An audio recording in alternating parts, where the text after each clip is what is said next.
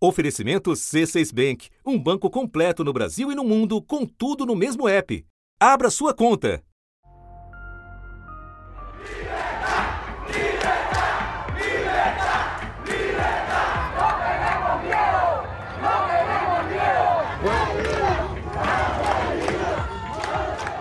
Com essas palavras de ordem, cubanos tomaram as ruas no domingo passado. De Havana, no norte, até o sul da ilha, em Santiago de Cuba, aconteceram protestos em pelo menos 25 cidades. Essa é a maior mobilização popular desde a década de 1990. O país passa por uma crise agravada também pela pandemia. A explosão no número de casos não refreou o ímpeto dos manifestantes que reivindicam o atendimento das necessidades mais básicas.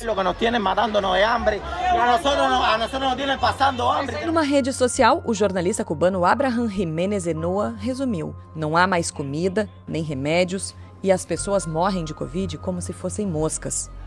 Elas estão cansadas. De tanto perder, este país já perdeu até o medo e mudanças no regime instalado há mais de seis décadas. Imagens que circulam nas redes sociais mostram manifestantes quase sempre usando máscaras, gritando pátria e vida. Esse é o título de um rap do músico Yotuel Romero, que faz inúmeras críticas ao governo e à Revolução Cubana. E é uma resposta à famosa frase de Fidel Castro: pátria ou morte.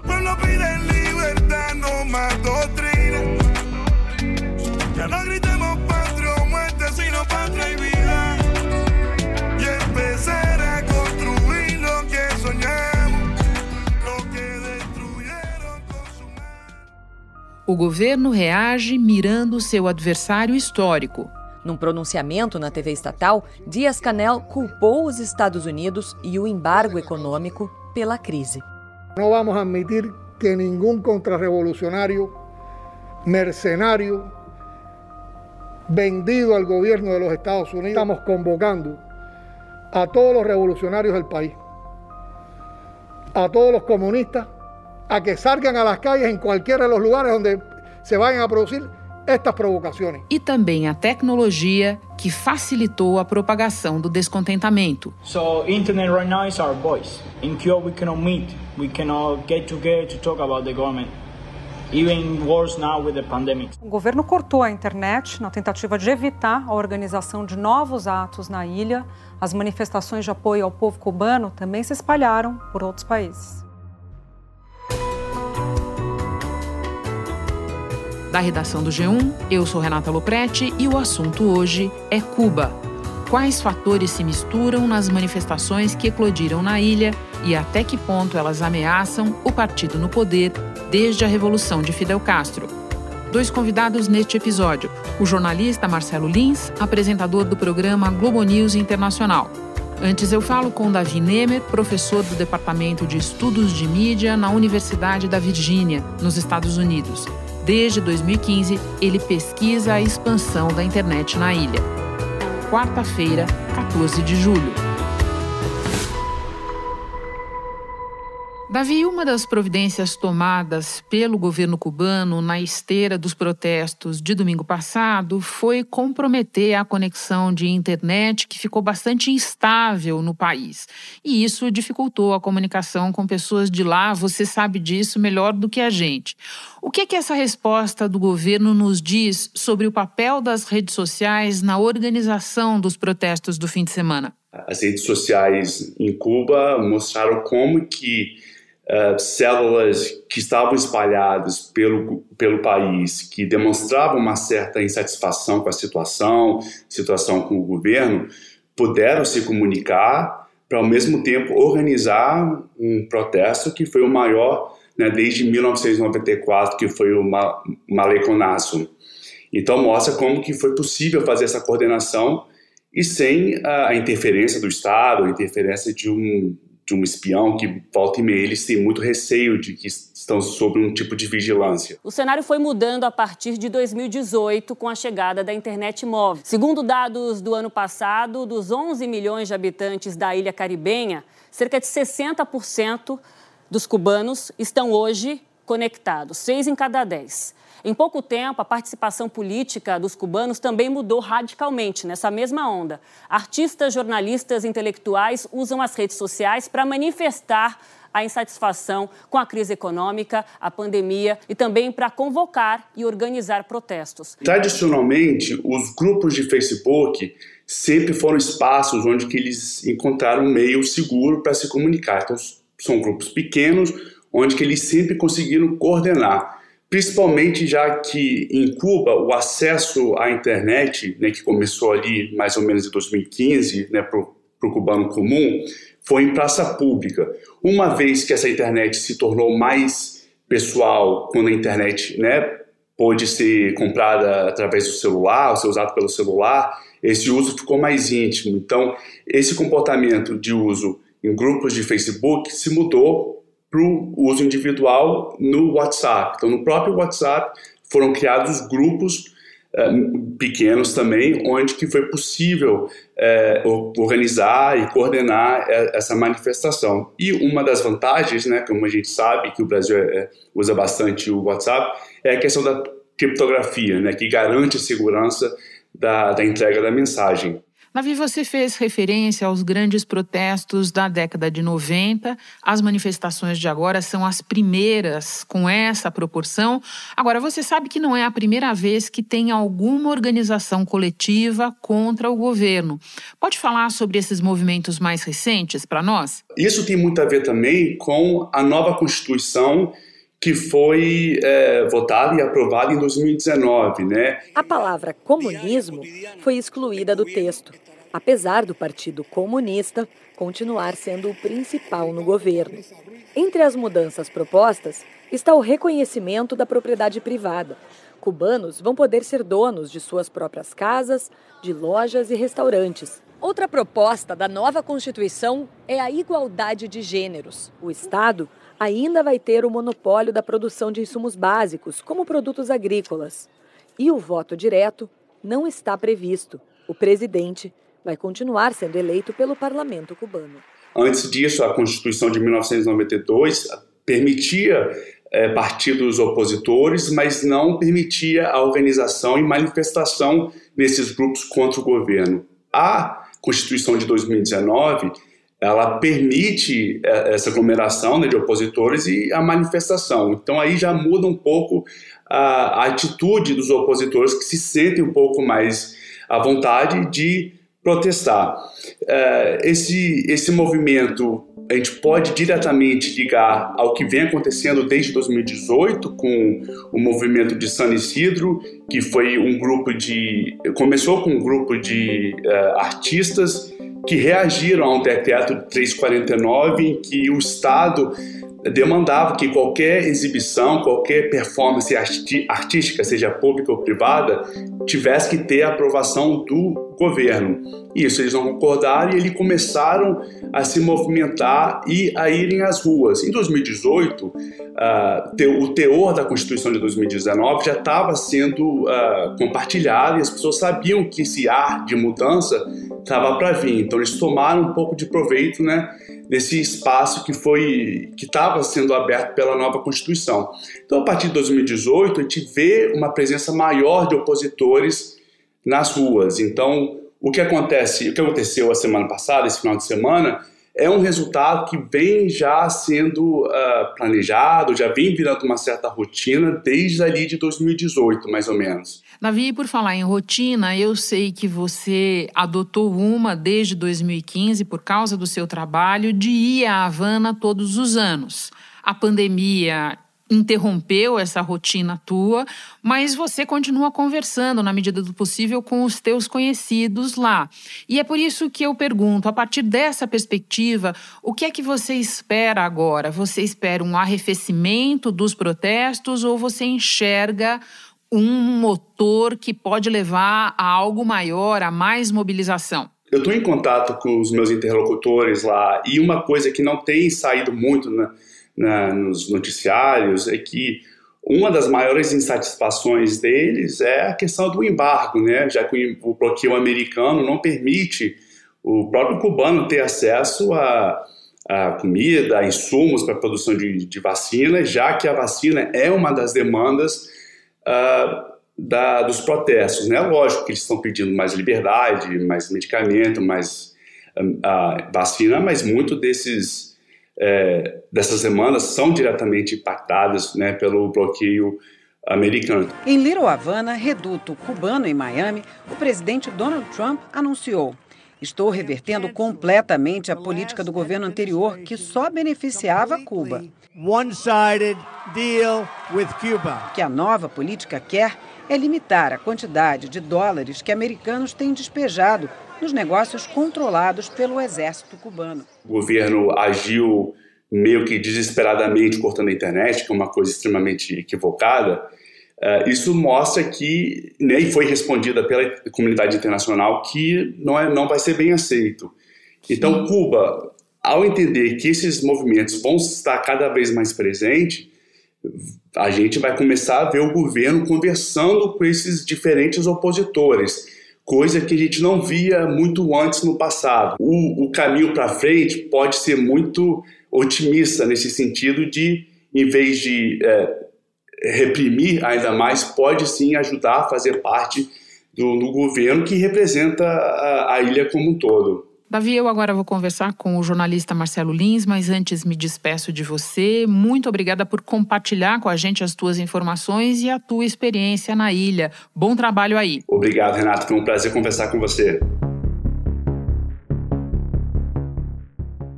Lins, no fronte político, Cuba tem uma história muito particular, mas nos frontes econômico e pandêmico, eu vejo elementos que nós analisamos aqui no assunto em outros países que sofreram muito de 2020 para cá. Então, por exemplo, no fronte pandêmico, a gente está falando de uma média móvel de casos que aumentou mais de 300% em um mês. E uma média móvel de mortes que cresceu 190% no mesmo período. Estamos falando de vacinação insuficiente, estamos falando de uma crise de falta de tudo, de desabastecimento, de preços em alta. Você pode dimensionar para nós que fatores pesaram, de que maneira, nos protestos do fim de semana? Não dá para tirar o peso gigantesco da pandemia sobre a economia cubana. Você bem lembrou aí alguns dados importantes da evolução é, da Covid-19 na ilha.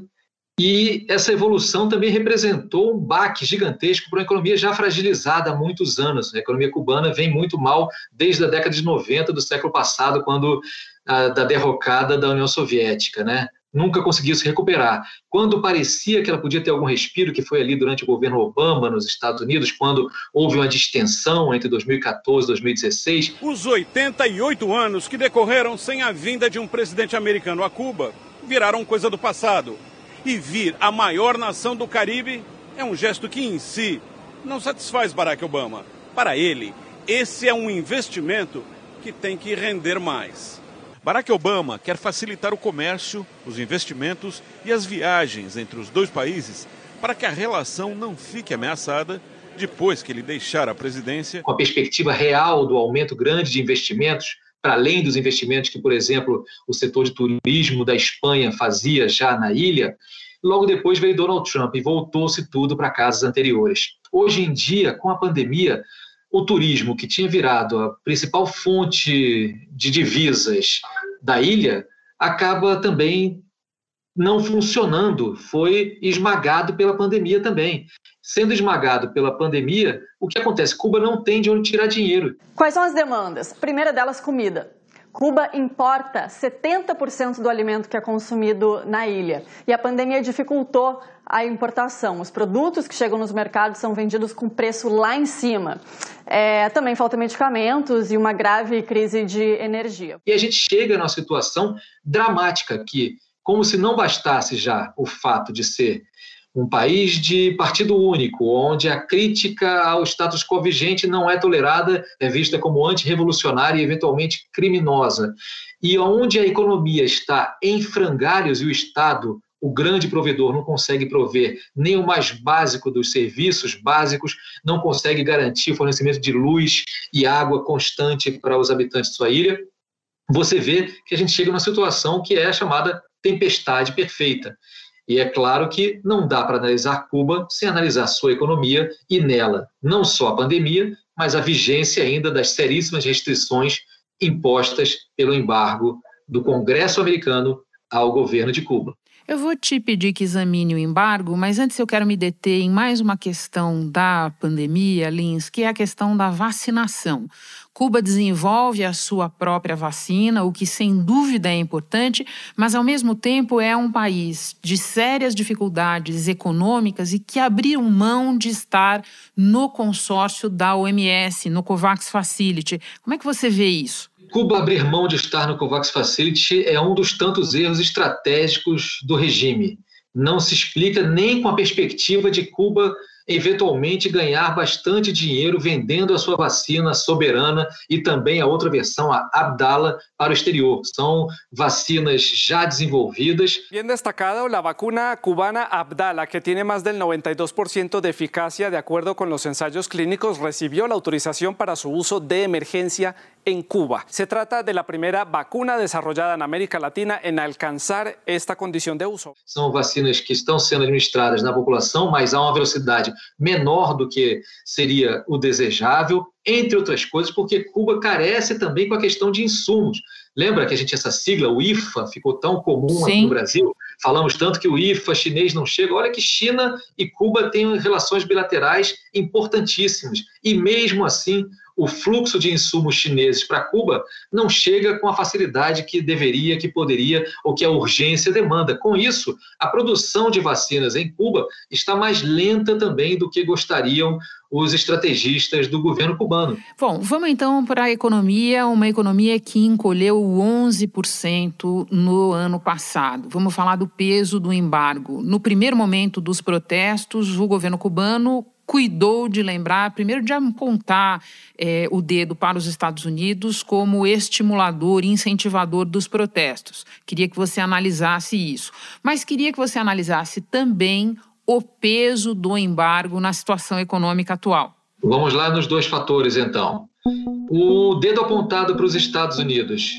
Me parece que esse é talvez o maior argumento do governo cubano o governo cubano, por mais que admita no discurso que o Dias Canel, o presidente, fez ainda no domingo e depois na, no pronunciamento da segunda-feira, admitindo dificuldades no fornecimento de vacinas, no abastecimento de alimentos e na questão da energia, é o dedo apontado para os Estados Unidos que pesa mais. Agora, por trás desse dedo apontado, que é de fato uma muleta do governo cubano, temos a realidade de um embargo que se arrasta por praticamente 60 anos. Um embargo econômico de uma gigantesca potência contra uma ilha do Caribe, que é herança ainda lá da Guerra Fria e que talvez seja um erro estratégico dos Estados Unidos para agradar aí sim um eleitorado é, oriundo de Cuba, ali da Flórida e outros latino-americanos que vivem naquela região dos Estados Unidos e em outros estados, mostrar como a luta anticomunista passa pelo asfixiamento da economia. Só que o problema é que o asfixiamento da economia ela afeta muito mais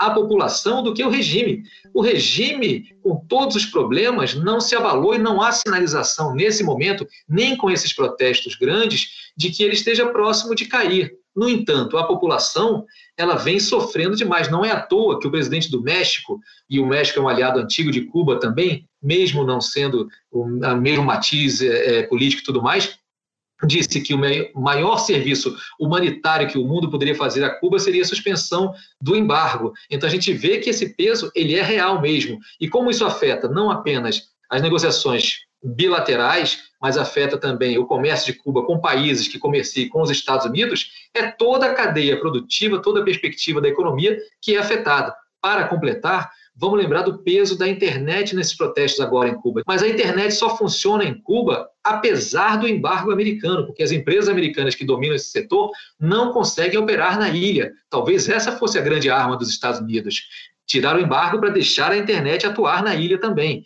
Por quê? A internet só funciona em Cuba hoje graças a um cabo submarino que liga Havana, ou a ilha de Cuba, a ilha ali onde fica Cuba, para a Venezuela. O cabo que liga Cuba à Venezuela permite que a internet funcione. Se não fosse isso, não estaria funcionando nem essa internet que está ajudando a alimentar essa onda de protestos, Renato.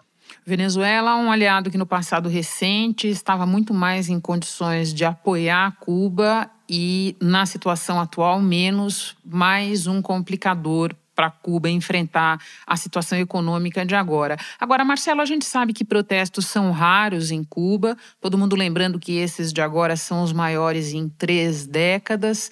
E você explicou para nós os motivos que levaram a população às ruas. Agora, é a urgência das demandas ou também tem o fator de que, em alguma medida, haveria menos expectativa de repressão do que no passado? Dá para a gente dizer que a estrutura repressiva do regime está menos rigorosa ou vigorosa do que no passado, ou as pessoas simplesmente estão perdendo medo por desespero? Parece claro que é, há toda uma nova geração de cubanos que por mais que não se auto-intitule como antirrevolucionário, não está satisfeito com o atual estado de coisas. E isso é normal. A juventude quer liberdade, demanda liberdade e tudo mais. Então, por mais que eles não falem em derrubar o regime de uma vez por todas, eles falam sim em enfrentá-lo de certa forma obrigá-lo a mudar. O que me parece é que, através da economia, Cuba vinha ensaiando timidamente uma transição para uma sociedade mais aberta. Mas é claro que isso depende, voltamos a falar dele, do embargo. Sem levantamento do embargo, você não tem nem como essa economia florescer, porque o florescimento dessa economia poderia alimentar aí sim, quem sabe, novos setores dentro da sociedade, setores que pressionariam o governo por mais abertura. Castro liderou a Revolução Armada que derrubou o ditador Fulgêncio Batista em 1959 e instaurou o regime socialista na ilha. Ele governou o país, também como ditador, até 2008, quando passou a faixa para seu irmão, Raúl Castro. Los gritos de libertad no son nuevos en Cuba, pero estas manifestaciones del fin de semana resuenan, son significativas porque son las más grandes desde que Miguel Díaz Canel asumió el poder en la isla en 2018, luego del de retiro de Raúl Castro. E sim, você tem razão. A gente viu repressão bastante. São 140 presos nos últimos dois dias, segundo a Anistia Internacional, a sua, o seu escritório aqui responsável pelas Américas. Mas 140 presos, detidos, é, vamos combinar, é um número alto, mas não chega assim a ser nada surpreendente. E o nível de repressão que a gente pôde perceber nas imagens chegadas de Cuba não chega a ser tão diferente assim da repressão que a gente viu, por exemplo, contra os protestos no Chile, que acabaram desencadeando o processo que levou à criação de Assembleia Constituinte. Ou ainda a repressão que a gente viu até mesmo em países europeus, como a Inglaterra e até a Itália, quando houve protestos durante a pandemia contra restrições impostas pelo governo. Um homem morreu e vários civis e policiais ficaram feridos em novas manifestações no subúrbio de Havana.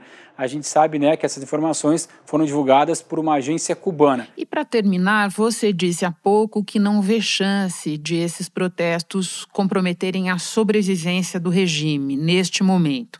Qual é a perspectiva mais provável, então? Mais protestos, algum atendimento das demandas, alguma solução de compromisso ou você só vê repressão pela frente? Acho que no curto prazo não tem muita mudança grande visível.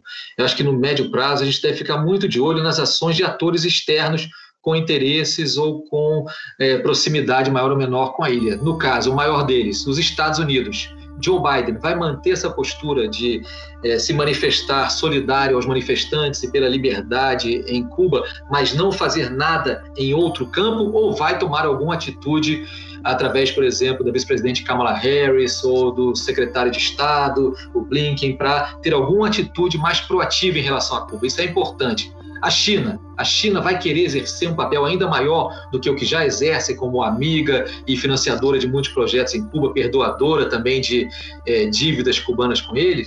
Isso é uma questão que resta saber como vai acontecer. E aí, pairando por trás de tudo, tem a Rússia ainda, de Vladimir Putin, que ainda que não tenha nada a ver com aquela União Soviética, que era lá a primeira aliada de Cuba lá atrás, é uma Rússia que já falou, não queremos ingerência externa em Cuba, deixe que eles resolvam seus próprios problemas. Isso não deixa de ser curioso. E tem ainda o restante todo da América Latina. O México se pronunciou, dizendo da importância de levantar o embargo como ajuda humanitária. O Brasil se pronunciou através do presidente Bolsonaro muito crítico em relação ao regime em Cuba e apoiando os manifestantes. Mas é pouco. Talvez os atores externos possam ser forças que podem precipitar é, uma transição pra, de Cuba para algo melhor do que tudo isso que está aí hoje, Renata.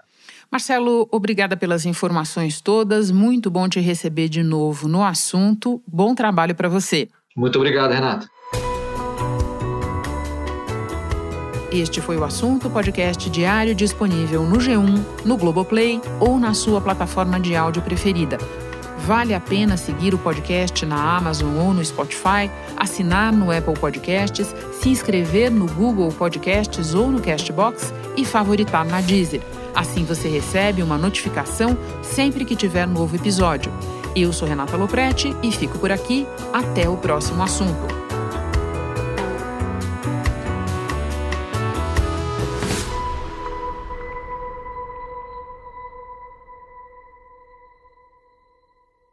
Você no topo da experiência financeira que um banco pode oferecer.